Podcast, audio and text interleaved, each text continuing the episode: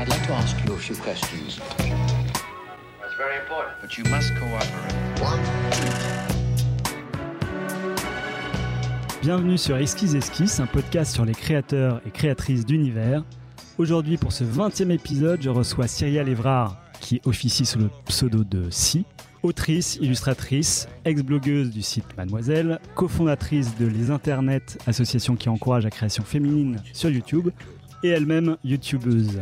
Bonjour Si, Bonjour. comment vas-tu? Bah, très bien. Bah, Merci d'être venue. Je vais essayer de pas être trop redondant avec tout ce que tu expliques sur, tous les, Il n'y a pas de sur souci. toutes tes vidéos. Malgré tout, euh, moi je suis quand même euh, vachement intéressé par ton parcours du coup que j'ai j'ai vu dans une vidéo. Mais tu vas pouvoir retracer euh, très vite. Qu'est-ce qui t'a donné envie de faire un métier artistique? Hum, on va dire que j'ai baigné déjà dans une famille où la création est- était un, un gros vecteur euh, d'apprentissage. Euh, moi, j'ai une mère qui a fait euh, Renoir qui au final n'a pas du tout euh, n'a pas du tout continué dans le dans le dessin mais euh, Quand tu dis faire au noir, c'est. elle a fait elle a fait Renoir elle a fait les euh, c'était la création design cette design de mode équivalent création tissu ou. Enfin, elle a fait, en gros, elle a fait des C-classes à, à l'école Renoir, qui est, qui est une école d'art, en fait. Euh, et euh, au final, euh, elle, elle était très axée sur découverte, dessin. Enfin, elle, dessine elle aussi. Et j'ai un père qui est modéliste, qui fait du modélisme naval. Enfin, c'est pas son métier, mais c'est sa passion. Donc en fait, j'ai des parents qui ont une très grosse passion, qui prend beaucoup de place. Donc ça m'a permis de me donner un, un champ libre. Et quand je me suis dit que j'allais peut-être le transformer en un métier, j'ai eu aucun contre-avis, en fait. Pas d'avis réfractaire, Ouais. ce qui est une grande chance.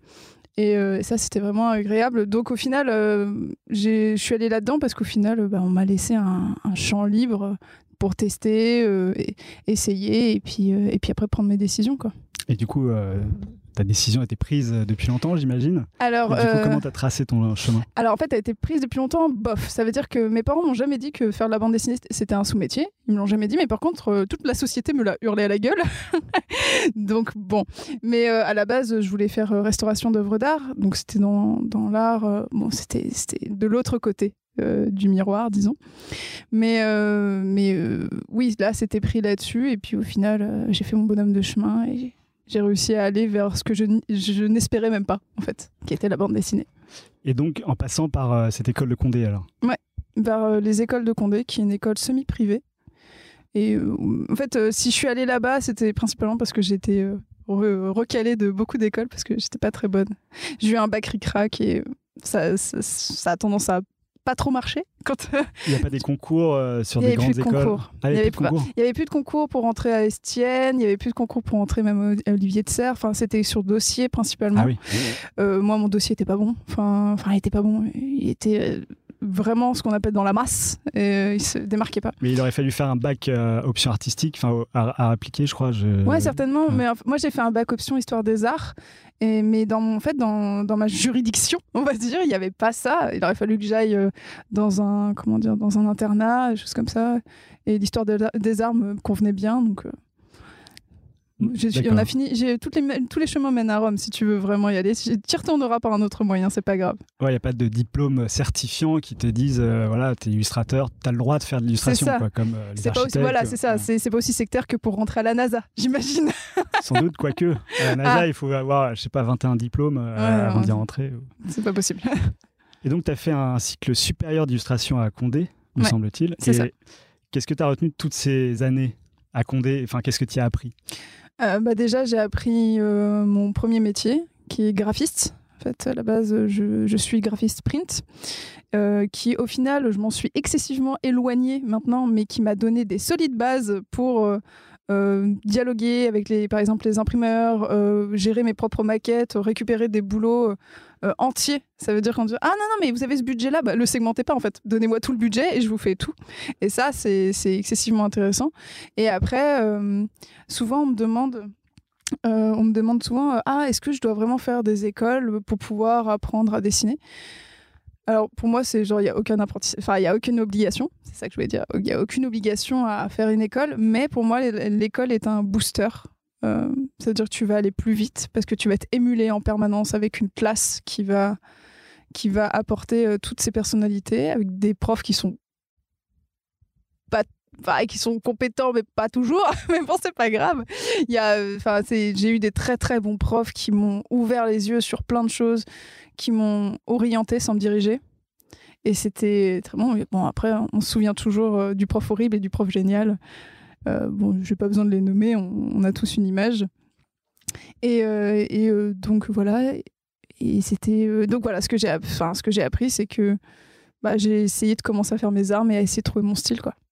Mon écriture. Le mot style me, me chiffonne un peu. Et du coup, c'est beaucoup d'entraînement euh, que tu faisais euh, chez toi pour arriver à faire de l'illustration Parce que j'imagine qu'à Condé, on fait pas que de l'illustration. Ah non, du tout. Bah, en fait, alors, chez moi, euh, en fait, ce qui est fou, c'est que je, je- je le, je- le dis aussi assez régulièrement. en fait, le dessin strip qu'on me connaît, c'est-à-dire la ligne claire, euh, avec des, des lignes très tendues, euh, où en gros je raconte un truc, euh, bah, en fait, quand je l'ai proposé en cycle super d'illustration, on m'a dit Ah non, non, mais ça, non, hein, ça, tu le fais pas, ça, ça marche pas, ça se vend pas, donc tu, tu fais pas ça. Ça se vend pas. Euh, C'était dans à quelle année, euh, en quelle année à peu près? Bah, c'était dans une- de... Oh là là, c'est vieux, ça, c'était il y a 10 ans.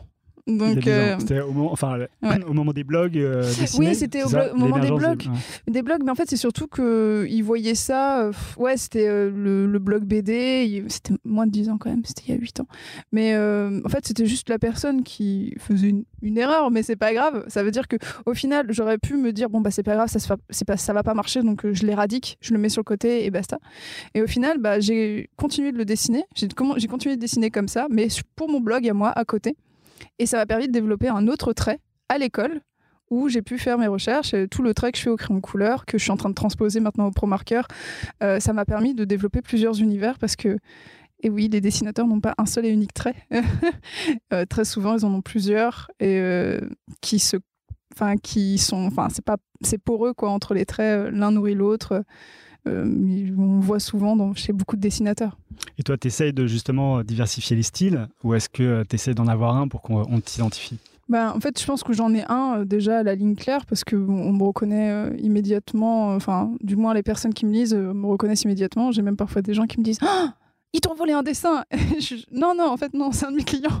Il me l'a pas volé, j'ai été payé pour ça. Mais euh, euh, oui, en fait, moi, je diversifie sans, sans trop me forcer. Ça veut dire que je déteste m'ennuyer.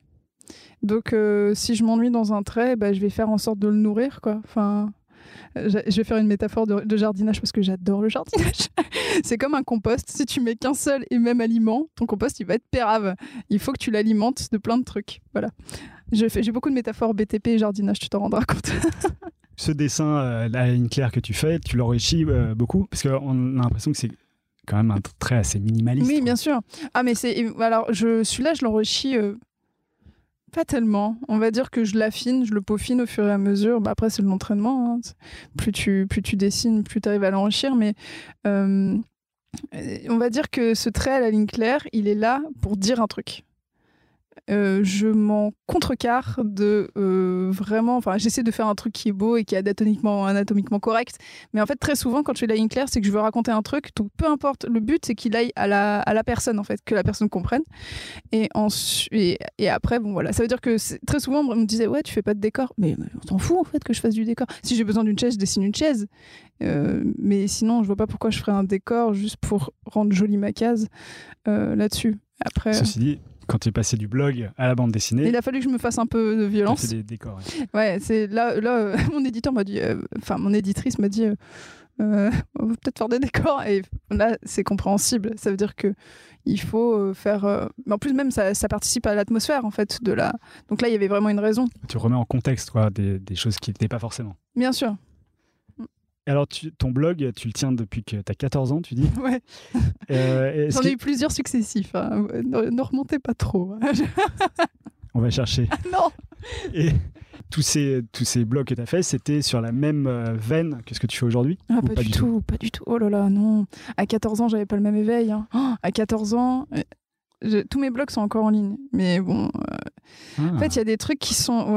Je me dis, c'est pas grave. En fait, on voit l'évolution et ça sert à rien de vouloir cleaner derrière. Mais en fait, il y a des posts que j'ai faits qui sont pas du tout en adéquation maintenant, quoi. Genre, bah, déjà, j'ai eu un éveil féministe entre temps. donc, euh, j'étais, moi, avec mes petites euh, oppressions intégrées à, faire des posts qui sont plus du tout en raccord maintenant. Euh, c'est comme quand euh, on est dans la douche ou sur les toilettes et qu'il y a une phrase qui revient. On fait, Oh j'ai pas osé dire ça en 92. C'est- enfin, en 92, j'avais deux ans, mais euh, j'ai pas osé dire ça euh, quand j'avais 16 ans. Si, j'ai osé le dire. C'est ça. T'as pas des moments où ça te revient comme ça, tu te dis. euh, Moi, j'ai malheureusement, j'ai pas l'occasion d'écrire beaucoup. Enfin, l'occasion, c'est pas, pas une occasion, mais Ouais, mais là, c'est plus même quand, par exemple, j'avais dit à une copine, c'est m'est revenu, j'ai dit à une copine, tu sais, elle tirait sur sa jupe, et elle m'a dit, je lui ai dit, mais tu sais, si ta jupe, si tu tires sur ta jupe, c'est peut-être qu'elle est trop courte. Mais en fait, euh, et en fait, ça, ça m'est revenu, j'ai fait, mais, mais, mais ta gueule elle met la, la jupe qu'elle veut en fait. Si la jupe elle remonte, c'est parce que bah en fait euh, le tissu est pas bon. C'est pas parce qu'elle est trop courte. Tu sais ça c'est une injonction oppressive, tu vois. Genre tu pourrais te travailler à poil si tu veux. Enfin c'est bon. Voilà, c'est un peu euh, c'est un peu fouillis dit comme ça, mais c'est peut-être qu'elle voulait pas se trimballer à poil, c'est pour ça qu'elle euh, tirait sur sa jupe. oui, enfin elle tirait sur ce jupe parce qu'elle remontait, mais en vrai dire qu'une jupe est trop courte, c'est jouer le jeu de. Mais Ça dépend de euh, l'arrière-pensée que, que t'as quand tu le Bah dis. c'était une arrière-pensée euh, sexiste, comme souvent. en Toi, fait. tu te souviens d'avoir cette arrière-pensée Bien sûr, j'ai eu des, j'ai eu des arrière-pensées sexistes parce que j'étais pas, euh, j'étais pas, comment dire, éveillée, en fait. Quand tu tout le monde te dit que c'est, je sais pas, que, que c'est bleu et que, et après tu te découvres qu'en fait c'est rouge. Mais que tout le monde dit que c'est bleu. Tu vois, genre c'est, Tu euh, dis que t'es daltonien. Quoi. tu dis que t'es dans la merde. Bon. Mais bon, donc voilà, c'est, c'est ça. Ok, et donc c'est ce- blog qui Mm. t'a permis d'accéder. Je fais des digressions, hein, tu vois, c'est un peu Mais compliqué c'est de revenir. Non, non, c'est très bien. C'est c'est moi qui essaie de, de raccrocher. Oui, mais. C'est mon boulot. bien sûr. C'est ce blog qui t'a permis d'accéder euh, à Mademoiselle. Enfin, t'étais déjà connu quand tu faisais ce. Enfin, Ah connu, j'étais- tout est relatif. C'est-à-dire que Ah t'avais des, gens qui te suivaient à l'époque, avant Mademoiselle. Hmm, non, pas tellement. Enfin, j'avais un petit lectorat, euh, comme le petit lectorat qu'on a d'un blog, tu vois. Euh, genre, t'as deux, trois euh, habitués, et puis ça, ça va pas plus loin. Puis en plus, j'étais pas encore sur Facebook, les réseaux sociaux, tout ça. euh, moi, je suis arrivée à l'avènement des réseaux sociaux, hein, donc au final, euh, pas, tel- non, pas, pas tellement. J'avais pas vraiment une tribune. Et en fait, c'est euh, quand, mais c'est grâce à ce blog que j'ai pu euh, décrocher le poste à, à, à Parce que de ce que j'en ai lu, c'était un concours de bannières qui t'a permis d'accéder à ce poste où euh, le, celui qui a monté Mademoiselle, Ouais. euh, dont j'oublie la Fab. Fab, ouais, Fab, mais il a un nom plus complet. Fabrice, Florent. Fla- Fabrice Florent, voilà. Et tout le monde l'appelle Fab. Fab, ouais. Moi, je suis pas intime avec lui, du coup. euh. Ah non, mais tout le monde, même euh, les gens qui ne sont pas intimes.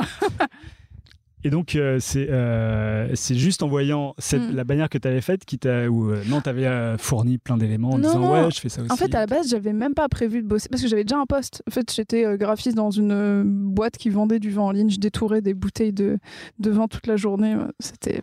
C'était, c'était ce que je, savais ce que je voulais plus faire après. Et, euh, et en gros, moi, j'ai juste participé à, ce concours de bannière et j'avais mis euh, juste le lien de mon blog. Et, euh, et en fait, lui a, a vu la bannière, il, s'est dit que c'était cool, il a cliqué sur le blog, il s'est dit que c'était cool, il s'est dit ah tiens, et après il m'a contacté en me disant ah tiens, est-ce que tu veux faire des strips pour Mademoiselle? Ce à quoi j'ai dit oui. Et en fait, très peu de temps après, il m'a dit non mais en fait ma graphiste s'en va. Euh, est-ce que tu veux récupérer le poste de graphiste Et euh, j'ai tout plaqué, je suis partie en fait. C'était ah, j'ai eu raison. J'ai eu plutôt raison. hein. Oui, oui. Euh, c'est indéniable. Et, euh, et alors, pendant que tu faisais tous ces dessins chez Mademoiselle, Mm. tu as bifurqué petit à petit euh, de euh, justement un dessin euh, où tu parlais de ta vie euh, Ouais, de tous les jours à un dessin euh, plus militant. Ah oui, bien sûr. Alors, à quel moment s'est fait le, le switch Le switch, Ouais. ben, Puisque tu parlais d'un switch tout à l'heure. Ah oui, bah, la petite pilule rouge, on appelle ça. La petite pilule bleue, la petite pilule Ouais. rouge, certains. En fait, en gros, on, beau- beaucoup utilisent la métaphore de Matrix. Tu sais ce que tu restes dans le monde réel Mhm. ou pas Euh, Dans le monde tel qu'il est perçu, etc. Bah, en fait, euh, moi, c'est en discutant en fait, avec euh, les filles qui étaient là-bas. euh, qui étaient déjà au taquet, hein, euh, où tu te rends compte de certaines choses, tu, tu, tu commences, t'évolues en fait, et le switch, il s'est fait au fur et à mesure quand je me suis dit, ah, mais en fait, en fait la, première hum, prise de position que j'ai prise sur euh, Mademoiselle, c'était un, un truc qui s'appelait chasse gardée. C'était sur le harcèlement de rue, où un mec euh, pas méchant, mais me lâchait pas la grappe, même si je disais non. Et, euh, et, et j'avais dit, mais c'est pas possible, tu veux que je te sorte les roubignoles de mon, de, de mon, de mon compagnon pour que tu me laisses les, les couilles de mon mec, tu vois? Pour que C'est un moment où je lui ai dit, en fait, ah non, mais j'ai un gars, il fait, ah, ok. C'est-à-dire qu'il y avait un autre gars qui avait pissé sur mes godasses et là, là, je n'étais plus. Belle métaphore. Bah, c'est un peu ça. hein. Et euh, donc, euh, donc voilà. Et en fait, je me suis rendu compte qu'il y avait là, il y avait eu un écho et que euh, et que il y avait des personnes qui se retrouvaient dedans, au-delà de juste mes petites anecdotes d'histoires pas toujours hyper très intéressantes. Et, euh, et au fur et à mesure, bah, j'ai commencé à prendre position, à mettre en, en avant ce qui me tenait à cœur. Et puis, en voyant qu'il y avait de l'écho, ça générait aussi du, du débat. Et c'est intéressant aussi de générer du, du débat quand euh, il est dans le respect et l'éthique. Toujours dans le respect éthique Enfin, parce qu'il y a Sur, certains réseaux. sur Mademoiselle, euh, c'était assez généralement, enfin, dans, dans, dans cette idée-là, il peut y avoir des débordements, mais, mais c'est quand tu sors d'un cadre, parce que c'est non mixte, Mademoiselle. Le forum, il est exclusivement féminin. T'as pas le droit d'être un. t'as- Tu Ah, peux t'as pas. pas le droit carrément. Non, tu peux pas. Tu peux pas. Non, Enfin, il y a peut-être des. bah, tout, il y a tout Internet passés. en fait Ouais. pour les hommes, donc euh. Mais parce qu'on pourrait imaginer que Mademoiselle, ce soit. Bon, euh, moi je suis un mec et Ouais. euh, c'est vrai que à- quand j'entends Mademoiselle, je me dis que c'est- ça m'est pas adressé quoi. Mhm. Bah, les articles, tu peux les lire en tant qu'homme, il n'y a pas de problème, il n'y a pas de souci. c'est- Mais c'est juste que non, c'est un espace non mixte, euh, le, le forum. Toutes les personnes qui se considèrent femmes peuvent aller sur le, sur le forum. Donc tu parles d'autres genres du coup, transgenres. Oui, les personnes transgenres, euh, t'es une personne transgenre, bah en fait, mais une personne transgenre, de toute façon, euh, qui se dit femme est femme. Donc euh, peu importe, euh, toute personne qui se considère femme peut aller sur le site. Mais alors, pourquoi exclure des hommes qui auraient peut-être envie de discuter de manière bienveillante? Alors après, tu peux pas faire de Bah, modération c'est le principe, en de, la- amont, quoi. c'est le principe de l'espace de non-mixité, en fait. Euh, c'est tout un grand débat. Moi, je suis complètement pour les espaces non mixtes. Pour la simple et bonne raison qu'on n'a pas besoin. euh, Enfin, moi, je suis pas là pour faire de la pédagogie dans certains lieux. Moi, il y a des moments, j'ai envie d'avancer avec euh, des gens qui sont déjà au taquet sur les histoires. Il y a des moments, je fais, alors je fais très régulièrement de la pédagogie euh, dans long, en large et en travers. Et il y a des moments, je suis pas là pour faire de la pédagogie. En fait, je suis là pour avancer, amener, des cartes, aider certaines d'autres personnes qui vivent la même chose que moi ou écoutez, par exemple, enfin là, moi, je parle d'espace non mixte homme-femme, mais c'est pareil, je vais pas m'offusquer d'un espace non mixte parce que je suis pas racisée. Pourquoi En fait, je sais pas ce que c'est le racisme, je le vis pas. Donc, si en plus elles doivent commencer la conférence, elles doivent commencer la conférence en, faisant mon éducation, en disant alors euh, on va t'expliquer ce qu'est le racisme, à quel moment ça s'arrête, à quel moment. En fait, toute leur conférence, elle, passe à la trappe. Enfin, les conférences sont, il y a souvent des, peut y avoir des conférences non mixtes, mais les débats en fait passent. euh, si elles commencent à te faire de la pédagogie à toi, bah, en fait, elles pourront pas accéder à- au vrai but de leur conférence, qui est de faire avancer certaines choses. Hmm. Mais c'est en fait c'est ce petit côté là où en fait vraiment il y avait un dessin où il y avait une énorme plaine et un petit euh, carré avec des euh, avec des petites barrières. Et, euh, et- mais tout le reste c'était une énorme plaine. Il y avait marqué euh, euh, non mixte et t'avais genre un groupe de moutons qui faisaient mais nous on veut rentrer là alors que c'est tout petit. Nous on veut être là. C'est complètement stupide vu comme ça. Bah c'est la même chose espace de non mixte. Non mixte. C'est la même chose. D'accord. Bah au moins, euh, c'est dit. Ouais. Après, moi, je pensais à moi aussi, euh, qui écoute des podcasts, puisque j'en fais à partir de là, et qui euh, forcément écoute La. Poudre de bien sûr. Bastide, qui est un, Qui est un très cool, podcast qui est très bien. féministe et, animé par, par une femme et qui invite que des femmes. Ouais, Moi, je trouve ça passionnant. bien sûr. Et euh, c'est vachement, vachement intéressant d'entendre le débat autour de cette question et euh, d'éveiller les gens euh, Ouais, bien à sûr. cette question. Euh, maintenant, j'ai pas forcément envie de, de débattre, Oui, moi, tu vois, au milieu de cet espace-là, mais de l'écouter, Ah, fait, mais en fait, c'est- c'est euh, globalement, l'écouter, enfin, tous les articles sont accessibles hein, à tout le Ouais, monde. ouais. C'est juste qu'en fait, il y a. En fait, c'est quand même. Je trouve que c'est. C'est chercher la petite bête parce que, en fait, c'est dire oui, mais moi, je veux discuter avec vous, mais en fait, il y a, y a euh, Facebook, les réseaux sociaux, plein d'autres forums, etc. De vouloir à tout prix rentrer dedans, dans cet endroit-là, c'est t'es un peu genre, mais euh, pourquoi? Tu veux discuter, mais il n'y a pas de souci, tu peux discuter avec plein de gens, avec les mêmes personnes très souvent, mais hors de ce cadre-là.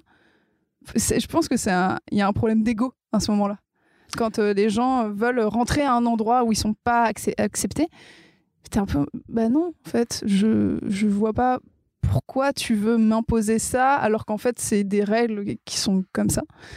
Je, je- il faut parfois faire preuve d'humilité et faire, ok, je discuterai ailleurs alors. Ok. il y a peut-être des espaces sur le site de Mademoiselle où euh, le débat sur ce sujet est permis euh, pour les hommes et les femmes. et- Non, il n'y a pas d'espace. euh, je- en fait, aucun espace. Si, il y a les euh, commentaires Facebook, les commentaires sur Twitter, machin, mais le forum, il est... c'est dur à, à comprendre. Non, mais moi, je, Ouais. je, je porte aucun jugement sur la Non, mais question. bien sûr. tu vois, je, tu pose poses des questions. ouais. tu poses des questions que les, les auditeurs pourraient se poser. Et qui se posent euh, peut-être. En fait, moi, je, je suis, j'ai pas essayé d'aller sur le forum Mademoiselle, en fait. Donc, Ouais. euh, du Bah coup, oui. voilà. Tu m'apprends euh, qu'il est exclusivement réservé aux femmes. Mais c'est un débat assez vaste, la, la non-mixité. euh, euh, les espaces non mixtes, c'est comme euh, il y avait eu tout avec euh, les camps euh, des coloniaux, euh, Moam- Moamzi, je sais pas si tu as entendu parler de ça, où ça avait fait un énorme scandale, euh, machin, mais parce que, enfin, ça avait fait un scandale parce que des gens voulaient participer à ça, alors qu'en fait, euh, quand t'es pas racisé, tu, tu peux pas comprendre l'essence complète de ce qui se dit, mais ça veut pas dire pour autant que ces personnes-là font pas de la pédagogie euh, justement pour euh, éduquer entre guillemets à, à ces, ces principes-là aux gens non racisés. C'est en fait pour moi c'est bon, j'en ai déjà parlé en long, en large en travers, mais, Non, mais, je tu vois tu vois le genre. euh, euh, ouais, voilà. bien sûr. Euh, et du coup, tu es, parti de, euh, de Mademoiselle Mhm. pour pouvoir te consacrer pleinement à ce, à ce combat ou est-ce que c'était juste une envie de, de Ah faire non, ta non, vie d'autrice euh, tranquillement? Alors, il y avait plein de facteurs. Euh, je suis partie de Mademoiselle parce que j'avais fait le tour et qu'à Mademoiselle, on reste jamais trop longtemps. Euh, parce que bah, parce que c'est le principe du, site. Et que j'avais envie euh, de faire mes propres projets, j'avais envie de hum, faire une bande dessinée, donc de la chronique de sexualité que je faisais sur Mademoiselle, et je voulais en faire une bande dessinée. Donc là, ça nécessitait de ne pas avoir un travail à plein temps. Sinon, j'aurais sorti la BD euh, dans trois ans, comme beaucoup de gens le font, tu vois, comme ça. Mais moi, en l'occurrence, je, je, je- je me suis dit, euh, c'est chaud. Puis j'avais envie de faire euh, changer d'air et tout. Donc euh, voilà, j'avais envie d'être mieux payée. Et puis voilà. C'est plein de facteurs. Et puis, euh, puis même, c'était d'un commun accord, en fait, avec, euh, avec Mademoiselle. Et est-ce que t'es à- tu réussis à, à vivre de tes livres? Je commence tout juste. Tu commences Je commence tout juste. Parce qu'en écrivant ce- cette BD, peut-être que tu étais au chômage. Tu... Oui, bien ouais, sûr. Alors moi, j'ai bénéficié de ce que beaucoup, quasiment tous, euh, qui, qui font de la bande dessinée n'ont pas bénéficié, qui est le chômage. Euh, et ça, c'est euh, cette euh, chance-là. Ça m'a permis d'avoir un travail, un CDI avant, euh, m'a fait un bon backup après. Après, euh, je l'ai touché sans trop le toucher parce qu'au final, j'étais freelance c'est que j'ai pu réussir à, en démarchant des clients tout de suite, en, en ayant, euh, par exemple, une communauté qui, qui appuie, euh, ça fait beaucoup bouger les clients au final. Ils vont sur ta page, ils voient qu'il y a du monde qui te suit. Enfin, ah, d'accord, ils te prennent au sérieux. Les followers font une prise de sérieux, alors qu'au final, c'est pas toujours vrai. On voit que moi, j'ai jamais acheté de followers, mais quand on voit que des gens achètent des followers à gogo, ça veut rien dire. Enfin, bref. Puis c'est surtout que moi, les, les, Ah, tu les as gagnés à la, à la à la sueur de, mon front. fr- à la sueur de mon front. Mais en fait c'est juste qu'en plus enfin moi je partage pas mes boulots de clients sur ma page donc euh, je vois pas bref. Mais en gros ils m'ont et puis ils m'ont aussi choisi parce que je ils aimaient mon taf si. Ils m'ont pas c'était pas juste pour me faire plaisir je pense. Mais donc ça m'a permis d'avoir euh, de pouvoir travailler. Ça veut dire que je vivais pas de mes BD mais je vivais de mon trait. C'est euh, vu que je bosse pour la pub euh, je bosse pas du tout pour la presse parce que ça paye pas. Euh, c'est très très capitaliste hein, comment euh, je bosse euh, je bossais parce que maintenant j'ai j'ai plus le temps je bossais essentiellement pour la pub et ça là il y avait un intérêt euh, notoire Et tu signais jamais, du coup. Pour euh, rebondir sur ce que tu disais tout à l'heure, où quelqu'un avait vu ton Mm. dessin, qu'on te l'avait soi-disant volé alors que tu l'avais vendu. Mais en fait, non je signe pas parce que c'est enfin je il y en a d'autres qui le signent. Oui, il y en a d'autres, oui, bien Margot sûr. Motin des Bien sûr, bah en fait c'est parce qu'en plus mais Margot Motin est une est une rockstar. Et en fait, il capitalise beaucoup en fait sur aussi sur l'image euh, de, de, de la dessinatrice. C'est une rockstar de la bande dessinée euh, comme euh, Pénélope Boulet etc. Donc euh, mais c'est juste que moi en l'occurrence, il y a des trucs que s'ils viennent me chercher pour que ça soit euh, moi qui l'incarne, je le signerai. Mais très souvent, c'est faire des illustrations pour un livret, euh, je vais pas je vais pas les signer. hein. Euh, je, je, je... Les travaux de commande. Voilà, exactement, les travaux de commande. Et ça t'a plu, ça, les travaux de commande? C'est cool. Bah, Alors, j'ai eu de ma chance aussi, c'est que j'ai pu choisir avec qui je voulais travailler. Et euh, ça veut dire que très souvent, les gens me disent Ah, mais euh, t'as choisi, c'est-à-dire que t'as refusé des trucs. Je fais Non, je suis allée démarcher uniquement les clients avec qui je voulais travailler. Donc, je les ai démarchés euh, via Twitter, euh, en leur disant Bonjour, j'ai quelque chose à vous proposer. Je faisais, j'ai développé un format de vidéo qui s'appelait les Tu savais que. Pour, ça parle de bouffe, en gros. Est-ce que tu savais que le caviar au cochon, c'est parce qu'il donnait vraiment du caviar au cochon, parce qu'il considérait que c'était un plat de pauvre. Enfin, tout ça, c'est. Et en fait, je, je démarchais par exemple avec ce concept. J'allais voir les gens, en disant ça vous intéresse? Oui, non. Si ça vous intéresse pas, bah, je vais voir quelqu'un d'autre. Et, euh, et bah, là, moi, je sais que j'ai fait des vidéos avec euh, Minute Buzz euh, super bon, qui me les- qui m'ont acheté euh, les vidéos, pas le concept, les vidéos. Mais euh, du coup, c'est presque un, ouais, un travail d'autrice que tu fais, euh, comme si tu allais chercher un producteur ou un éditeur. Voilà, c'est ça. Bah, alors à petite échelle. Mais euh, Ouais, oui, à oui. petite échelle, mais Ah oui. finalement, c'est c'est ton concept que tu vends. Quoi. Ouais, après c'est pas non plus hyper récurrent, ça veut dire que ça je l'ai fait parce que je trouvais qu'il y avait moyen de s'insérer. En fait, ce qui m'intéresse aussi c'est de produire du contenu en accord avec la marque pour pouvoir faire un, un univers, enfin comment dire, apporter à quelque, quelque chose à une marque. Donc euh, que ça soit, euh, je sais pas, euh, des séries d'illustrations en rapport qui amènent du contenu. En fait, je, n'aime pas la pub pour la pub. J'aime quand la pub, elle t'apporte un truc. Ça veut dire que euh, je t'apporte, je sais pas, une, une anecdote drôle, un peu d'histoire, des choses comme ça. Mais en échange, bah, en échange, vu que je t'ai apporté ça, tiens, regarde, c'est la marque. Un peu comme fait Deco à Paris. Puisqu'en fait, c'est- il me semble que c'était l'origine de Ah ouais? l'existence de Deco, c'est d'alterner entre pub et info culturelle. Ah, je savais pas.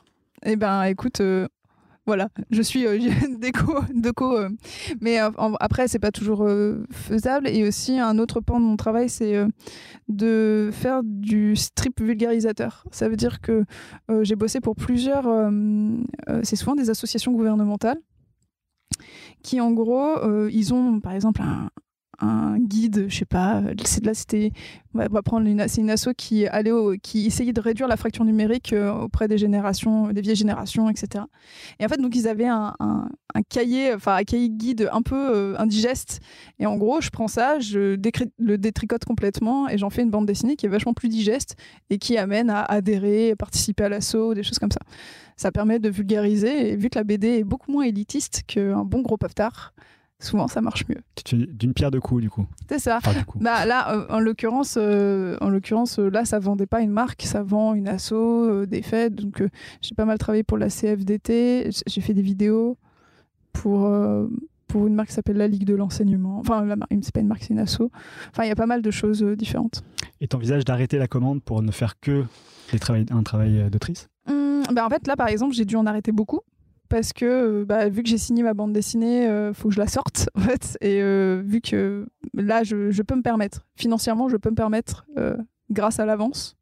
euh, Ah, de- Grâce à l'avance, pas grâce à la vente de tes anciens. Bah, j'ai un- de- une trésorerie. hein. Enfin, c'est très, Ouais. c'est les, ça rentre, ça sort. Enfin, c'est une c'est la trésorerie qui, j'ai une trésorerie, mais c'est surtout aussi parce que là, l'avance qu'on m'a, qu'on, comment dire, on m'a donné. Même si j'aime pas le terme donné, en fait, euh, je, je bosse pour ça, donc on, Ouais. qu'on m'a payé. euh, en fait, me permet de vivre pendant le moment. Donc ça me permet de. En plus, c'est surtout que c'est très court. C'est une. Là, je. Enfin, c'est- comment te C'est une grosse avance. alors. Enfin, je veux pas. oui, bien sûr, c'est une, enfin, c'est une grosse avance pour le monde de la BD, mais quand tu le rapportes au nombre de mois, c'est pas si fou que ça, en fait. Euh, très souvent, les gens sont genre, waouh, c'est fou.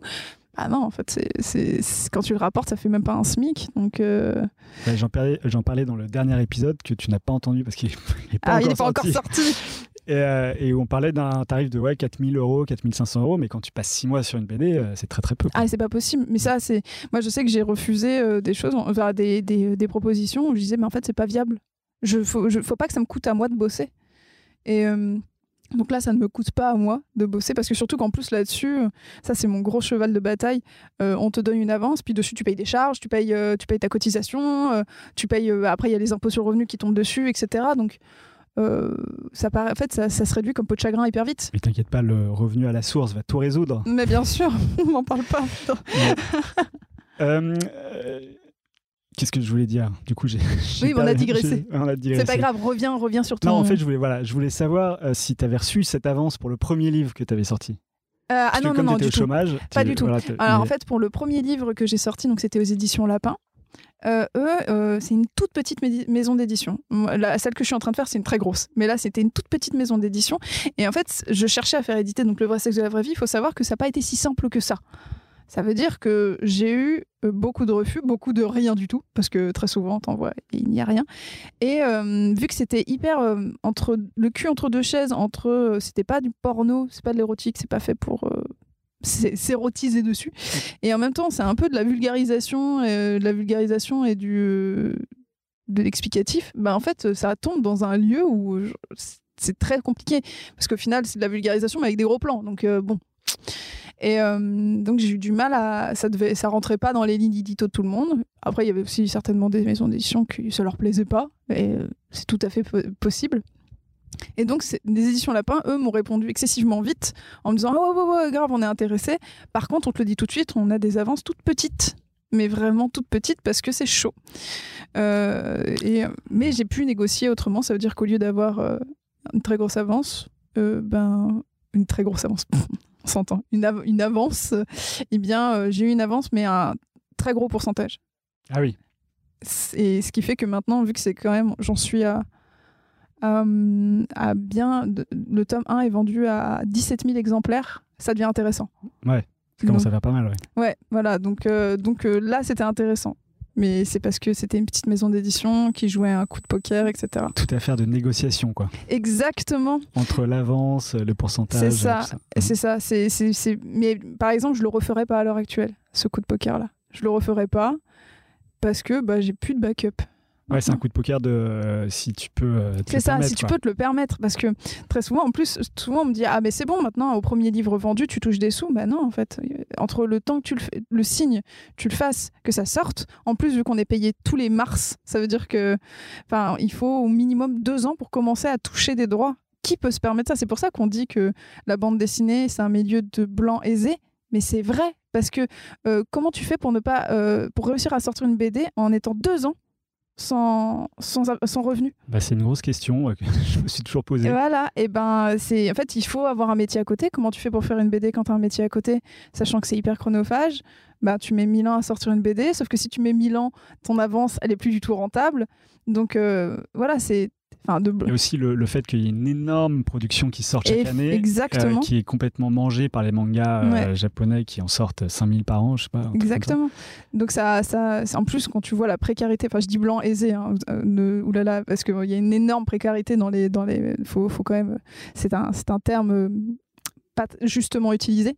Mais en gros, il faut avoir une situation pour pouvoir se permettre de vivre complètement de sa bande dessinée. Parce que justement, en fait, je dis blanc aisé quand on fait uniquement de ça et que, en fait, il faut réussir. En plus, il faut réussir à ce que ce soit un succès, ton premier. Parce que si tu rentres uniquement dans, en fait, en gros, l'avance, tu rembourses juste ton avance, tu toucheras jamais ton pourcentage parce qu'il faut rembourser euh, l'avance avec le pourcentage. Donc il faut réussir en fait, soit euh, il faut, euh, sinon faut, faut bouffer des pâtes constamment, être en permanence en flux tendu de projet. Et ça, ça crée euh, une véritable angoisse. On voit souvent les auteurs parler d'eux-mêmes dans leur euh, bande dessinée, mm. c'est-à-dire qu'ils se, ils se mettent en scène et ils travaillent soir, week-end. Mais ils en chient. Et ils en chient. Et, et, et, puis très souvent, surtout, ils font des boulots de commande à côté. Parce que, parce que bah, en fait, tu peux pas, quand tu finis pas ton mois, et eh ben, il faut faire de la commande. Et, euh, en fait, je trouve ça hyper vicieux. C'est un, système ultra vicieux que, justement euh, la charte des auteurs illustrateurs jeunesse essaye de, faire vraiment avancer à travers puis la ligue des auteurs euh, la, ligue si, des auteurs qui s'est créée là récemment font enfin font vraiment un boulot les snack BD aussi font vraiment un boulot de sensibilisation et essaient de faire avancer des projets non sans mal euh, grâce à notre joli gouvernement. Euh, mais euh, mais voilà, c'est en fait c'est ça que, que, je voulais dire. C'est pas parce qu'il faut faire attention, ne pas faire dire. Enfin, faut pas que je je comment dire je laisse ce côté genre blanc aisé parce que je fais attention à mes propos donc donc voilà pour moi c'est il faut avoir il faut réussir à, à, se faire un comment dire mais quand tu dis blanc aisé, tu voulais dire euh, quelqu'un qui a le pouvoir financier. En fait, tout ça est affaire de pouvoir. Quand ouais, sauf que c'est nier que les auteurs sont dans la précarité, donc c'était pas le bon terme. Mais, euh, mais oui, c'est effectivement, c'est. Mais globalement, la bande dessinée euh, française du moins est blanche. Quoi. Un rentier, s'il veut faire une BD, il aura plus de facilité. Exactement. Exactement. Mais oui, mais moi, je sais que la BD, jour-là, par exemple, c'était, je sais, c'était en festival. Et ben, en fait, je pense qu'il y avait que des hommes blancs, quelques femmes il y avait beaucoup d'hommes blancs, quelques, femmes blanches, et puis alors quand il y avait une personne racisée, c'est que bah, c'était très certainement, c'était certainement un, un gars qui était venu, qui était invité euh, parce qu'il faisait de la BD à l'étranger, aux États-Unis, ou des choses comme ça. Il y a très Tu peu parles de de l'environnement français. Ouais, je parle de la bande dessinée française. Elle est très, il y a très peu de mixité en fait. Ce qui fait qu'en plus ça, ça fait pâtir vraiment beaucoup. Euh, je trouve le fait qu'il n'y ait pas de mixité, ben en fait euh, la bande dessinée en pâtit. Enfin, dans Ouais, les histoires, ouais, dans sûr. les dans, dans le contenu qui est qui est amené. Donc ça fait beaucoup de combats à mener, les auteurs, euh, Bien le sûr. féminisme, le Mais racisme, on, les on les combat, on les enfin en fait c'est on a l'impression que c'est plusieurs combats mais en fait c'est un seul hydre à plusieurs têtes. Tout a souvent la même base. C'est tout est raccordé en fait. Donc euh, pour moi euh, c'est pas plusieurs combats, c'est un seul gros combat. Que tu pourrais résumer comment? Euh, Le gros combat. bah, en fait parce que peut-être euh, peut-être décorréler euh, genre la précarité mais en gros quand euh, je dis euh, par exemple les espaces de non mixité euh, la- les les personnes racisées qui sont pas dans la bande dessinée etc en fait ça fait partie euh, du gros noyau euh, du euh, euh, l'intersectionnalité. Je sais pas si tu as déjà entendu parler de ce terme. J'ai appris ça en m'enseignant sur toi, le féminisme intersectionnel. c'est ça c'est le fait de souvent oppression plus oppression créer un bon gros mash-up de plein d'oppressions. Qui fait que en fait euh, quand t'es une femme c'est chaud dans une société, patri- société patriarcale mais quand t'es une femme noire c'est encore plus chaud parce que tu te prends le racisme avec et et malheureusement ça s'annule pas tu. Mm. ça s'empile donc euh, c'est tout ça qui qui qui est euh, qui est compliqué pour moi il y a pas mal de choses euh, qui font qui sont au rapport du même combat Bah, on le voit dans tes livres, enfin dans Mm. tes- de tout ce que tu racontes de manière dessinée, c'est-à-dire que tu essaies vraiment de, de tout mêler et de d'ouvrir et de enfin d'informer. bien sûr Alors justement avant de parler de ça, est-ce qu'il y a un artiste fondateur qui t'a fait dire c'est pour ça que je fais ce métier, c'est euh, Mm. et j'ai envie de suivre ses traces? Alors, euh, certains diraient qu'elle est très mainstream, mais euh, en fait, elle est mainstream parce qu'elle est, elle est trop bien.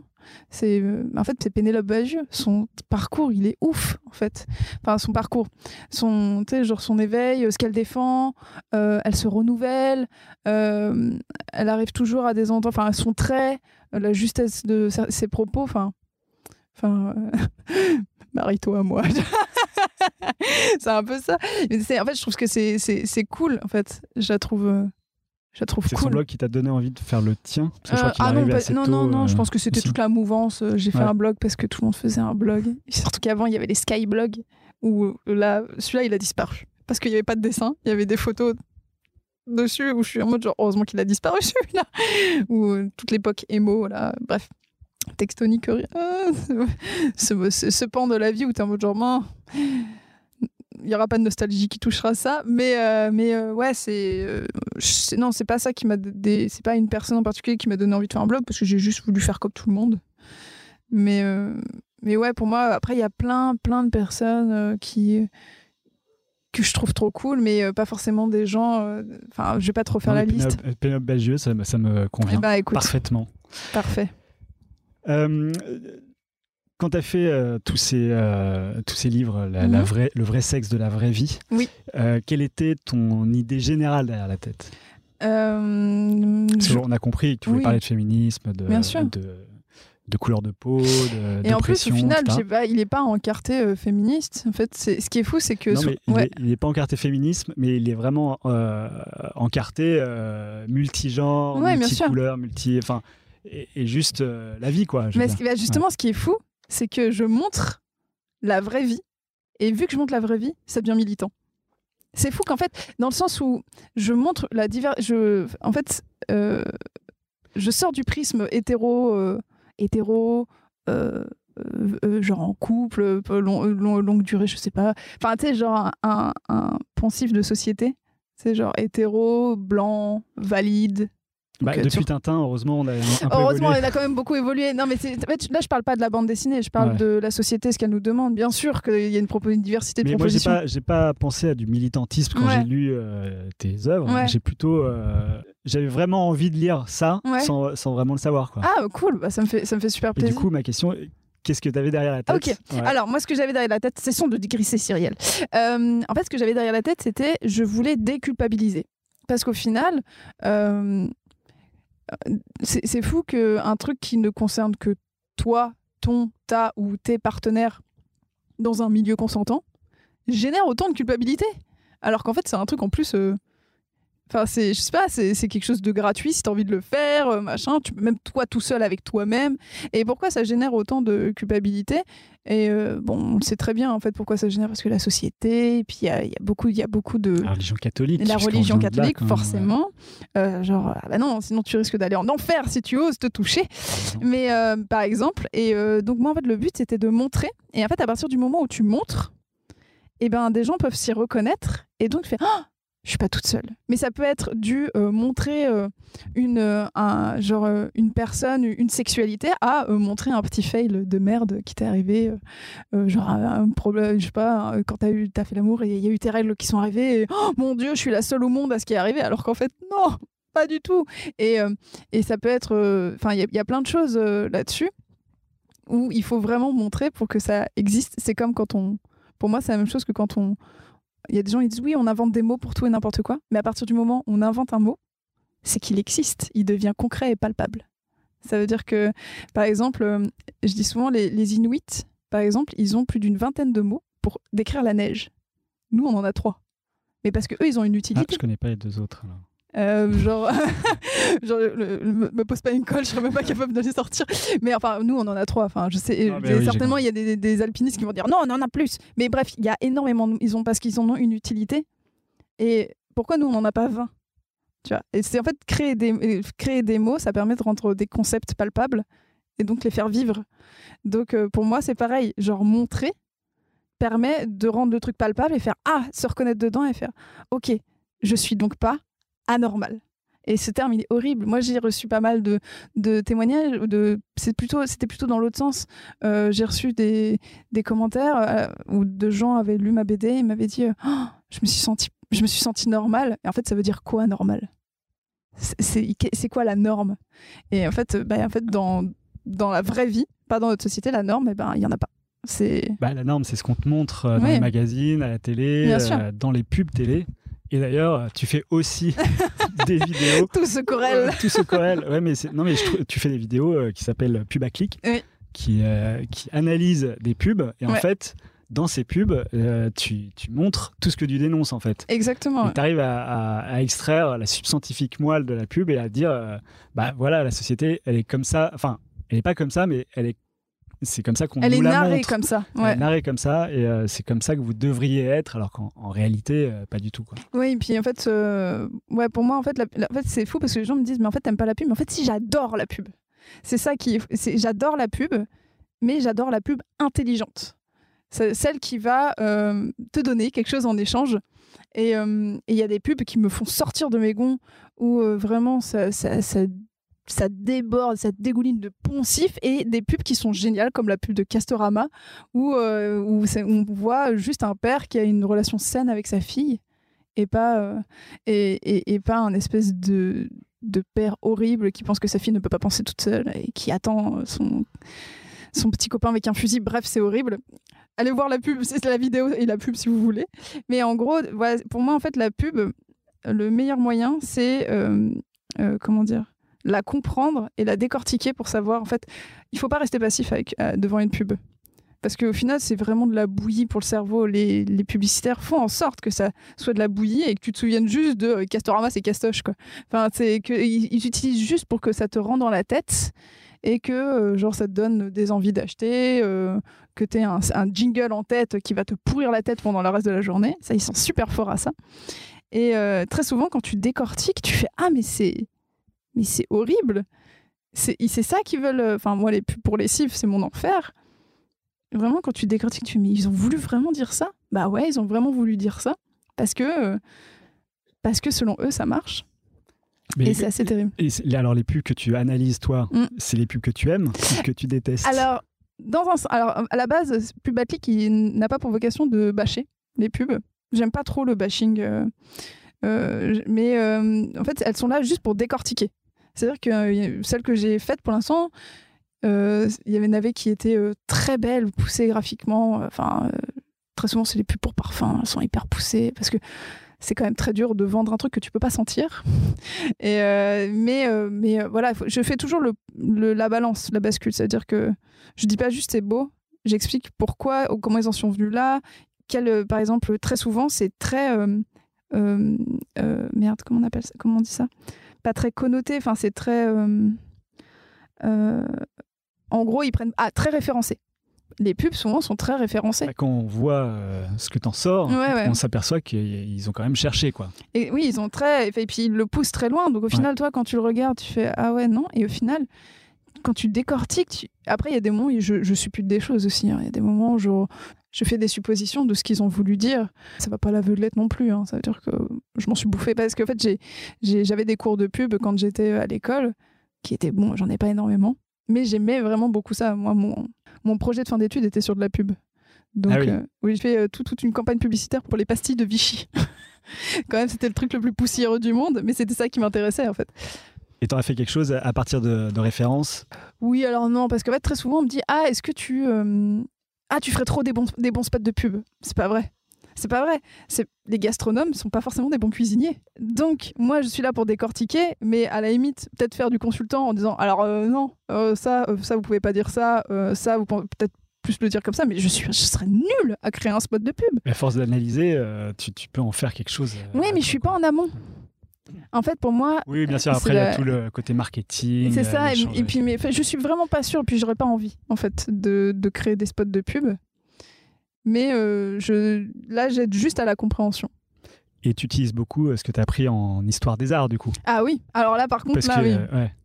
Après, ça oui, ça m'est vraiment très utile pour repérer. euh, Est-ce que tu prends les pubs d'ailleurs qui, qui ont intégré l'histoire des arts ou euh, parce qu'on a l'impression que euh, dans toutes les pubs il y a des références. Euh, alors, il y en a plus ou moins toutes. évidentes. Il y a en fait Ouais. pas, pas dans toutes. Et oui, après, euh, on va dire, je, mets- je prends des pubs où je sens qu'il y a vraiment un intérêt à faire une vidéo de 6 minutes dessus. Ça veut dire que si c'est creux et si c'est juste genre, euh, ah, euh, j'ai- tu suis un gars qui prend une cartouche de- d'encre pour euh, sa, je sais pas, son imprimante et il fait tout tomber et oh zut, euh, machin. Enfin, c'est- ça, c'est c'est inintéressant, c'est hyper vide. Quoique, il y a des moments où il peut y avoir des corrélations entre d'autres pubs. Mais là, c'est pas intéressant. Moi, je prends une pub qui, en gros, il y a un- je peux traiter quelque chose.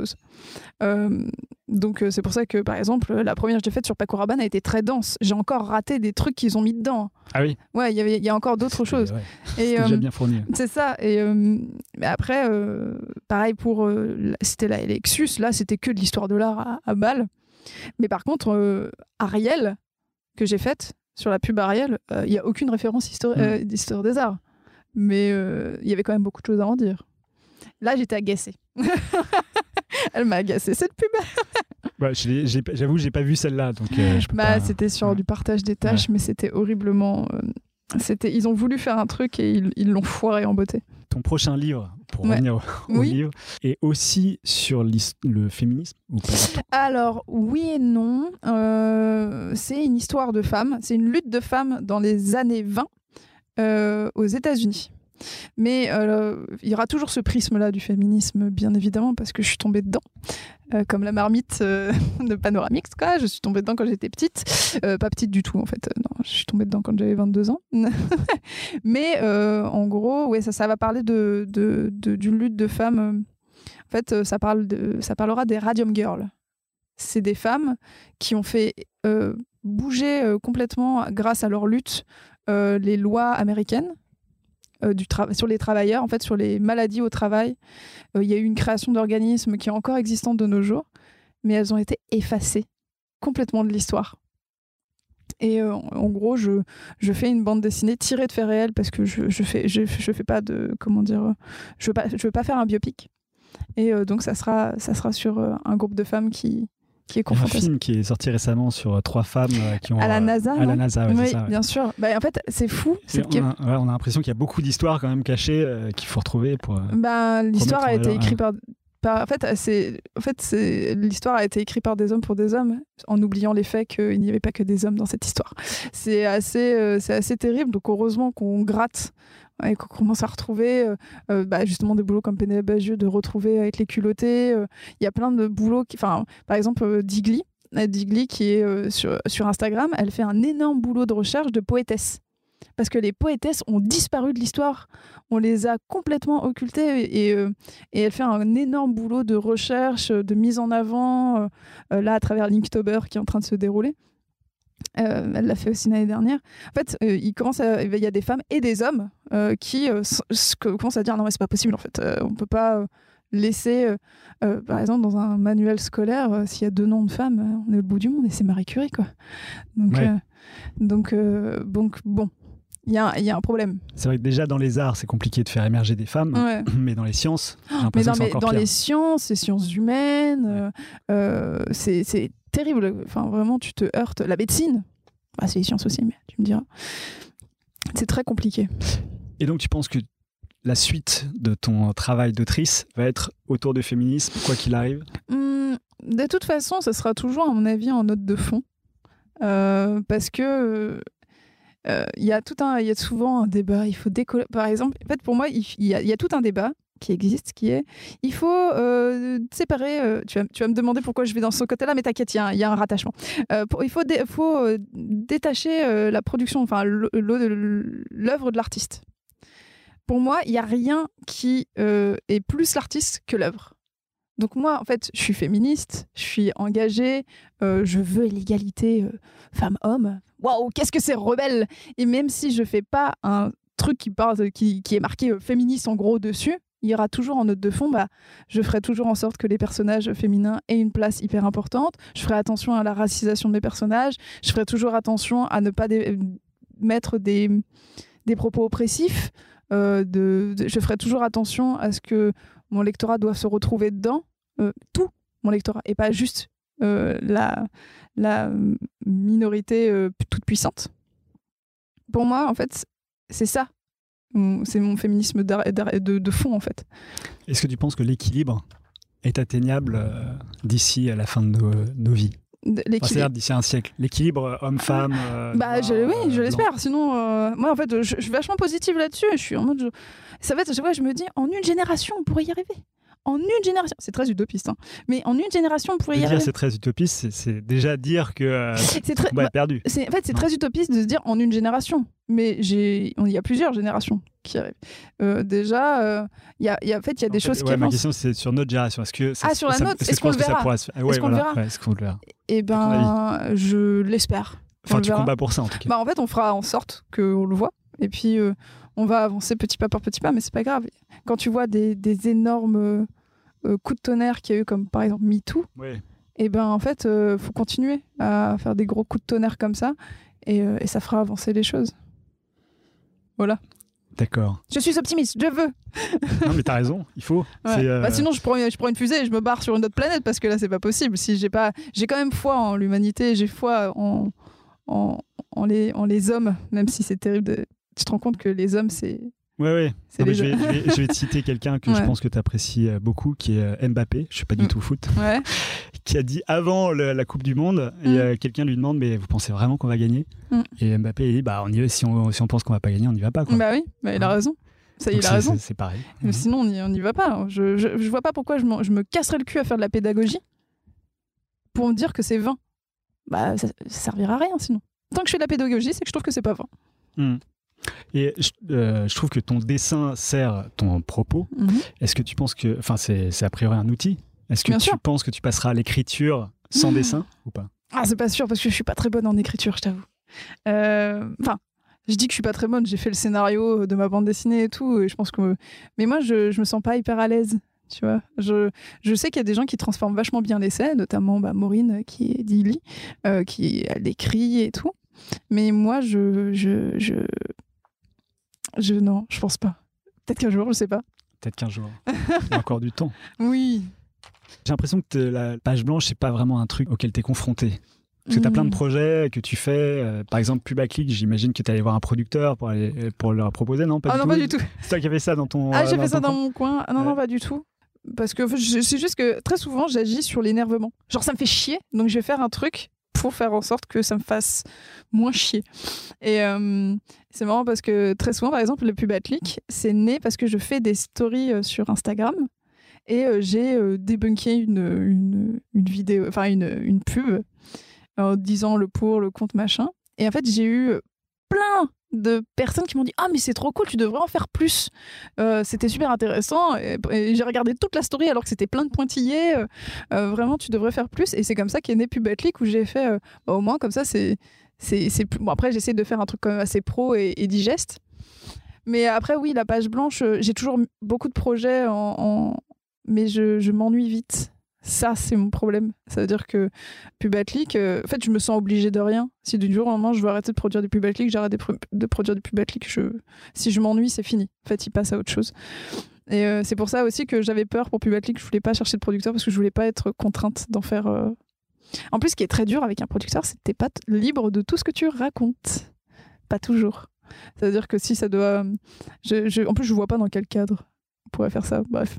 Mais en fait, je voulais être libre à tout prix de pouvoir raconter ce que je veux. Euh, Après, peut-être qu'un producteur peut permettre de toucher plus de monde. oui, bien sûr, a raison, bien évidemment. Puis je en pense plus- que enfin, ces pubaclics euh, ont vraiment euh, lieu d'être diffusés. à très, Ah, très ah, bah public. écoute, euh, bah écoute, euh, Mais bon, après. imaginons, ah bah si un producteur dans la salle, venez me voir. voilà. on peut peut-être, on peut peut-être échanger là-dessus, mais après, c'est vrai que là-dessus, et après au niveau de la, de la page blanche, bon, j'ai pas, j'ai beaucoup de projets, mais euh, c'est marrant parce que j'ai plus de projets annexes que de projets de bande dessinée. Qu'est-ce que tu appelles un projet annexe? Bah, euh, des projets de euh, faire des podcasts audio, faire des. je voudrais trop faire des interviews de certaines personnes que j'aime mais qui sont pas forcément en rapport avec la bande dessinée. Par exemple, j'ai une passion pour les artisans. Genre euh, l'artisanat, euh, j'aimerais faire euh, des interviews d'artisans hyper peu connus. Enfin, il y a plein de trucs comme ça où, où genre, après le. Voilà, enfin, ce, ce genre de choses-là. Quoi. Enfin, il y a là-dessus, ouais, non, je, je, je m'ennuie pas trop. J'ai juste pas assez de temps dans ma vie. Ouais, c'est ça. En fait, c'est soit tu as un problème d'inspiration, soit tu as un problème de temps. quoi. Ouais, bah c'est souvent, c'est souvent l'un ou l'autre. Ouais. Est-ce que tu sens que tu as besoin de te renouveler ou est-ce que tu as, est-ce que as cette peur qu'un jour ton trait sera peut-être euh, démodé? Moi, je me suis vraiment, je me suis, je me, je me pose souvent la question. C'est euh, pour moi le trait, c'est comme une déco. T'es super content quand tu l'as fait, mais 20 ans après, t'as as, un petit jeune qui arrive genre oh là là, c'est ringard. Et c'est, ça peut être pareil, genre souvent, euh, quoi, enfin. Genre, euh, par exemple, il y avait des BD qui marchaient vachement bien il y a un bout de temps, et puis on appelle ça maintenant de la BD à papa. Alors, par exemple, parce que Euh, de la comme BD les à tuniques bleues et les trucs comme ça, Oui, tu vois, voilà. Tintin, et les choses comme ça. Euh, ouais, et je suis pas sûre que Tintin euh, pâtisse du BD à papa tellement c'est devenu une Ouais. entité. euh. Mais euh, ouais, enfin, ouais, genre comme les pas les bidochons, mais enfin les choses comme ça. En fait, ça pourrait être considéré. Donc moi, je pourrais peut-être un jour être une BD à, à papa ou à maman, quoi. Ça, c'est pas. Mais après, ouais, par contre j'ai un gros besoin de me renouveler parce que là encore, je te, je te dis, je m'ennuie vite. Et euh, autant je me renouvelle pas tellement sur mon trait euh, ligne claire parce que je préfère me renouveler sur ce que je raconte. Vu que la ligne claire, je t'ai dit que au final, c'était pour me raconter des trucs. Mais par contre, au niveau du, du trait, euh, on va dire qu'il y a un trait pour raconter des trucs et un, et un trait dont la couleur fait. Enfin, la couleur fait le, tra- fait le trait. Je sais pas Mm. si tu as vu, j'ai Si, un, ouais, espèce de gap entre les deux. Et ça, j'ai besoin de me renouveler constamment euh, au niveau des gammes de couleurs, au niveau des matériaux utilisés. Genre, euh, j'ai complètement arrêté le crayon couleur parce que vu que la BD qui arrive là, je vais la faire entièrement crayon couleur. Euh, je, l'ai- je, l'ai- je me suis dit, je vais m'en infuser pendant, pendant six mois. Donc j'ai j'ai mis un peu de côté. Mais il me semble que tu as commencé le crayon de couleur avec euh, Inktober de l'année dernière ou de l'année d'avant. Non, je l'avais fait, j'avais j'avais commencé bien avant, mais c'est la première fois que je dessinais sur du papier noir. Euh, mais en fait, c'est con parce que c'est un truc hyper. euh, J'ai juste dessiné sur du papier noir, mais ça m'a permis de renouveler complètement euh, une gamme colorimétrique que j'aurais j'aurais pu avoir parce que c'est pas la même, ça marche pas pareil avec euh, du noir en fond. Donc c'est très souvent, c'est par exemple le pro marqueur. J'ai- Je dessine qu'à ça en ce moment. Hmm. Parce que j'ai fait un dessin un jour, et là encore, c'est les réseaux sociaux. C'est pour ça qu'on a tendance à dire les réseaux sociaux, c'est la, c'est le cancer de notre société, alors que moi, c'est le truc où ça me permet vraiment. Alors, faut pas trop faire. Faut pas trop prendre en compte, ça veut dire que sinon tu risques de retrouver, euh, te retrouver happé par le réseau social de euh, qu'est-ce qu'on pense de mon dessin, euh, genre euh, dépérir parce que t'as pas assez de visibilité, etc. Ça c'est hyper casse-gueule, mais quand j'avais fait un dessin pro marqueur, c'est l'engouement des gens qui m'a dit waouh mais c'est trop cool. J'ai fait ah bah je vais continuer un peu pour voir et au final euh, c'est en train de digresser complètement et en train de prendre beaucoup de, plus de temps. De trouver tu es en train de trouver un nouveau style. Oui, un nouveau, coup, ouais, une, une autre- une autre manière de dessiner parce que le pro marqueur a des contraintes différentes Hmm. euh, que le crayon couleur, par exemple, des transparences différentes qu'on peut plus travailler euh, euh, en fonction du papier, etc. je suis, en fait, je suis un petit peu contrôle fric, donc il faut savoir que j'ai tendance à cataloguer dans ma tête tous les, tous les trucs techniques. Donc, euh, je, suis en mode genre les transparences, les papiers sur tel papier, ça fait ce tel rendu. Donc, si je veux ce rendu là, il faut que j'utilise ce papier là. Fin. Ah oui. Et très souvent, par moment, je suis en mode genre, je prends n'importe quel papier, je fais ah, c'est cool, ça marche, bon, bah tant mieux. Et après, quand tu veux refaire la Oui, même après, t'es en mode genre, ah putain, il est où? Comment est-ce que tu te vois à 70 ans? Mmh. Oh, Comment t'aimerais euh, voir ton travail avec le recul euh? Mmh. J'aimerais euh, ouais, en être quand même un peu fier. Et j'aimerais ne pas devenir. Parce qu'on n'est jamais à l'abri de devenir réac de son temps. Ça veut dire que je suis, euh, je, me considère progressiste de, de, ce de notre temps-là. Mais euh, c'est marrant, c'était une discussion que j'ai eue avec Marietta. Où je sais plus. Marietta Rennes, Marietta Rennes. invitée sur ce podcast. Oui, qui est très cool et qui est ultra talentueuse. Et en fait, on avait discuté. Et elle me disait, non mais euh, je sais pas, on n'est pas à l'abri, peut-être que quand on aura 60 ans, on pourra se marier avec des robots. Enfin, on n'est pas à l'abri, on sait pas. Hein. Enfin, c'est... Comme dans euh, la série euh, Real Humans. Ah ouais, bah voilà. Ou dans, comme dans Her, où le mec il tombe amoureux d'une, d'une IA. Qu'on ne voit pas. Voilà, qu'on ne voit pas en plus. Et, et, en fait, et en fait, je lui ai vraiment fait... Ah ouais, enfin vraiment, j'ai eu une réaction hyper réacte de n'importe quoi. Et et je me dis, on est toujours sur, le. Et après, bon, j'ai réfléchi, je me suis dit, mais en fait, c'est complètement stupide de réagir comme ça. Ça se trouve, ça sera une réalité quand j'aurai 60 ans. Et il faudra pas que je réagisse comme euh, les gens que je combats de nos jours, par exemple. Et euh, donc, pour moi, c'est toujours. Euh, tant que j'aurai de la remise en question, je risque pas trop ça. Mais le jour où je penserai tout pour acquis, Enfin, que je dirais, bah, moi, ma, ma vérité, c'est ce que je vis et c'est comme ça et pas autrement, bah, là, je serais dans la merde. Donc, j'espère avoir euh, de l'esprit critique et de la remise en question. T'as envie de rester progressiste, quoi. Exactement. Et euh, la réussite, c'est quoi pour toi? C'est la grosse question de ce podcast.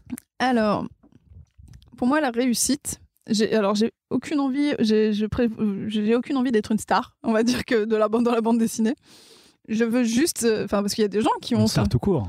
Enfin, en tant qu'autrice, en tant que vidéaste. Bien sûr. En fait, c'est parce qu'il y a des gens qui ont pour projet de devenir euh, des stars et. Euh, on voit ce que ça donne. Ça donne des, des je sais pas moi, des des réalités, des choses comme ça Bah pas forcément, parce qu'en fait il y a des gens qui. en fait, devenir star pour star. Oui, bien sûr, il y a star pour star, mais il y a des gens par exemple qui sont, ils sont très bons musiciens et ils disent je veux devenir une star. Par exemple, j'ai vu un reportage euh, euh, récemment, je digresse de ouf, mais c'est pas grave. Euh, j'ai vu hier Paris is Burning, qui est sur. En ce moment, je phase complètement sur les drag queens. J'ai vu RuPaul, et en fait, c'est génial, c'est un monde entier. C'est l'impression, tu sais, j'ai l'impression d'avoir ouvert une porte. Tu, sais, tu ouvres une porte sur un monde que tu connais pas du tout, avec son, ses codes, son langage, enfin, etc. Et en fait, il y en a un qui disait bah, Moi, je, je, suis bon dans ce que je fais et je veux être une star dans ce que je fais. Donc en fait, c'était son, son envie d'être euh, d'être au plus haut de ce qui est. Donc ça, c'est ça, c'est quelque chose que je peux comprendre. T'as envie, bah, c'est ton ambition. Tu veux être une star, tu veux être le meilleur dans ce que tu fais. Ok. Bon, moi, j'ai pas trop euh, envie d'être la meilleure. J'ai envie d'être euh, la meilleure. comment dire La meilleure personne que je pourrais être. Ça veut dire que, en gros, moi, ce qui m'importe, c'est de parler à mon lectorat de, et de aider mon lectorat. Par exemple, avec le vrai sexe de la vraie vie, quand quelqu'un me dit oh, Tu m'as complètement débloqué là-dessus. Euh, j'ai pu parler, j'ai pu utiliser ton livre pour euh, euh, faire comprendre à telle ou telle personne que c'était, c'était, je sais pas, que c'était ma réalité. j'ai pu avoir les, les, clés pour expliquer la sexualité à mes proches, par exemple. Ça, tout ça, c'est des victoires. Genre là, j'ai reçu hier un message d'une personne qui me disait Je suis partie en colo avec euh, des, euh, des, ados et euh, j'ai pris tes deux BD et on a fait une veillée où on a parlé de sexualité sur base de tes bouquins. Ça a fait une super veillée, ils ont discuté, ça a débloqué plein de trucs, c'était génial. Et bah ça, c'est une victoire. Donc pour moi, la réussite, c'est ça. C'est quand j'arrive à toucher mon lectorat et que mon lectorat s'empare de mon travail pour l'amener plus loin. Est-ce que tu avais fait ces livres dans un but, euh, enfin on a, parlé de tout ça, pédagogique, au même titre que euh, par exemple Zep, quand il fait euh, le zizi sexuel? Bah, Je sais pas tellement qu'est-ce qui, lui, qu'est-ce qu'il prévoyait de faire, mais je pense que oui. En fait, moi, ce que je voulais, ce, que, ce que je voulais, c'était de montrer les choses et déculpabiliser, comme je disais tout à l'heure. Et ben... Mais déculpabiliser et enseigner, c'est pas tout à fait. Ah oui, c'est pas la même chose. Moi, je suis pas, en fait, je suis pas comme Zep dans un, dans un guide. Parce que lui, c'était un guide, moi je l'avais eu. Hein. euh, le guide du zizi sexuel. J'étais très frustrée parce qu'on parlait que du zizi et que moi, je- j'avais très peu de choses qui parlaient de ma personne. Mais, euh, mais moi, je suis pas dans, une, dans un guide, je suis dans une montrer une réalité euh, à travers des témoignages, parce que c'est uniquement des témoignages. hein. Il y a, euh, c'est juste recontextualisé pour avoir un décor, etc. Mais sinon, tout ça, c'est c'est cette base-là. Donc, euh, Alors, je sais que c'est des témoignages dans ton, le blog que tu faisais sur euh, Mademoiselle, mais toujours dans ton livre, c'est aussi des témoignages, c'est- tiré de, fra- de faits réels. Ah oui. Alors, euh, c'était- pas, pas un blog, mademoiselle, c'était un site. Enfin, si- ouais, pardon. Bon, t'inquiète. Euh, euh, en fait, oui, c'est toujours parce que je peux pas, on va dire, je peux pas parler à la place des concernés. Ça, c'est un gros souci. Ne jamais parler à la place des concernés. C'est-à-dire que moi, je suis hétérosexuelle, en couple depuis des lustres. Je suis valide. Donc, je marche sur mes deux jambes, j'ai pas de problème majeur de, santé. Bah, je peux pas parler à la place de quelqu'un qui est, euh, euh, je sais pas, inventé une histoire euh, d'une personne en fauteuil roulant, euh, d'une personne qui est en couple avec euh, un, qui est un homme et qui est en couple avec un homme. Je sais pas du tout comment ça se passe. Ou soit, les seules images que j'en ai, c'est ce que la société m'a reflété ou le porno m'a reflété. Donc, on, a vécu, on connaît mieux- meilleur prisme, hein, clairement. Donc, le fait d'avoir des témoignages me permet d'avoir une base de vie réelle et euh, d'éviter les faux pas. Moi, c'était ma plus grande peur. J'étais terrorisée à l'idée de faire une histoire et que un ou une intéressée vienne en dédicace et me dise non mais cette histoire en fait euh, c'est pas possible moi elle m'a elle m'a flingué en fait dans le sens elle m'a flingué dans le sens elle m'a fait mal t'as dit ça c'est pas vrai euh, machin ça ça aurait été horrible Ce qui n'est jamais arrivé. mais c'est- alors, ce n'est jamais arrivé, mais j'ai fait des erreurs. J'ai fait des erreurs, par exemple, dans le tome 1. euh, Il y a une planche où, en gros, ça parle euh, de, protection. Et en fait, c'est une planche qui s'appelle euh, un point Q. Et euh, dans le premier tome, euh, c'était la première version, maintenant c'est changé. Dans les rééditions, en fait, il y avait marqué capote euh, euh, préservatif euh, masculin et féminin. C'est pas, en fait, il n'y a pas de notion de genre dans une capote. C'est externe ou interne. Parce que sinon, ça peut être pris comme transphobe. En fait, tu peux être une femme et avoir un pénis, tu peux être un homme et avoir un vagin. Donc c'est des termes. Les gens diront ah c'est du pinaillage. Non non c'est pas du pinaillage. Pour moi c'est pas du pinaillage en fait. Donc euh, si on peut faire en sorte d'être moins oppressif, tu vois même dans mon bouquin, je suis quand même assez éveillée sur toutes ces choses-là. J'ai eu un foirage. Bon, ce qui est bien c'est que là, le retirage a permis de d'enlever ce foirage là. Ok. Il faut pas trouver de première édition alors. Bah, d'acheter la première Vous édition. pouvez, vous pouvez. Bah non, déjà, déjà tout est acheté, mais euh, c'est juste que, enfin, je je suis pas infaillible, mais euh, quand je peux rattraper mes erreurs, je les rattrape. On arrive à la dernière question. la dernière. Euh, quel est l'objet culturel qui t'a le plus marqué le- ces derniers temps? L'objet culturel, Un livre, un film, un- hum, une bande la- dessinée. l'énorme, alors l'énorme claque que je me suis pris, c'est Anna Gatsby, Nanette. C'est un stand-up. Euh, tout le monde en parle et a raison. Je sais pas si tu l'as vu. En gros, c'est euh, c'est une humoriste qui est qui est très connue. connue euh, je sais plus. Elle, elle est anglaise, donc euh, outre-Manche. Il me semble qu'elle est anglaise. Peut-être qu'américaine. Je sais. Je sais plus. Je sais. Je sais jamais d'où ils viennent. Il- elle parle anglais. Et, et en gros, nous, nous, on la connaît pas du tout. Mais euh, en gros, elle revient. C'est donc c'est son dernier spectacle. Elle explique pourquoi elle n'en fait plus et tout. Et c'est brillamment amené. Euh, elle parle de son rapport au genre, de sa sexualité, de son rapport à, sa, sexualité. Elle est hilarante. Et en même temps, en fait, elle utilise son côté hilarant pour te matraquer la gueule après. Vraiment, je en fait, j'ai alterné euh, hurler de rire et en même temps euh, être à ça de pleurer. Et à la fin, la claque, elle est tellement monumentale que je me suis mise à chialer devant et à plus pouvoir m'arrêter. Euh, je suis plutôt sensible, mais là, c'était quand même. euh, Donc, en fait, c'est un, un- spectacle d'intérêt. Tout le monde doit le regarder, en fait. Parce que c'est. C'est fou, en fait, comment elle, comment elle amène. Elle une. Comment dire elle, elle dit qu'elle manipule très bien l'art de l'attention. C'est la tension. Et ben, elle a raison, quoi. Ouais, si elle arrive à te faire rigoler et pleurer. Ah non, mais derrière, c'est c'est des montagnes russes. Vraiment. Et ça, c'était vraiment. euh, Et là, récemment, euh, vraiment tout récemment, hier, j'ai regardé Paris is Burning. Sur, euh, c'est un documentaire dans les années 70 qui s'intéresse à la communauté gay, drag queen, euh, travesti. Et c'est filmé, en fait, avec, par une meuf dans les années 70. Et c'est hyper touchant. Enfin, moi, je, voulais, je l'ai lancé comme ça en dessinant et j'ai scotché dessus. Donc, euh, c'était vraiment très bien. Sur Netflix. Les deux sont sur Netflix. J'aurais une euh, dernière phrase, mais je sais pas si j'ose. Parce Dis-moi. que est-ce que euh, avec une scie on peut refaire le monde? Ah Eh ben écoute, euh, j'aimerais bien. Mais il y en a plein de monde. Avec, euh, avec plein de monde, on peut refaire le monde. J'ai l'impression de- d'entendre une chanson de Goldman. Ah bon? Mais non, mais genre, sais, c'est très bon, bon sentiment. Bah oui, c'est comme ça qu'on finit tous les podcasts. Oui. Bah merci beaucoup. Eh ben merci à toi. À bientôt. Voilà, c'est fini pour aujourd'hui. Si vous êtes arrivé jusque-là, c'est que l'épisode vous a sans doute plu. Alors n'hésitez pas à le partager, en parler, le commenter ou m'envoyer un mail sur alex.moonpalace.fr, ce qui m'aidera à poursuivre ces entretiens. Merci et à dans deux semaines pour un nouvel épisode. Ciao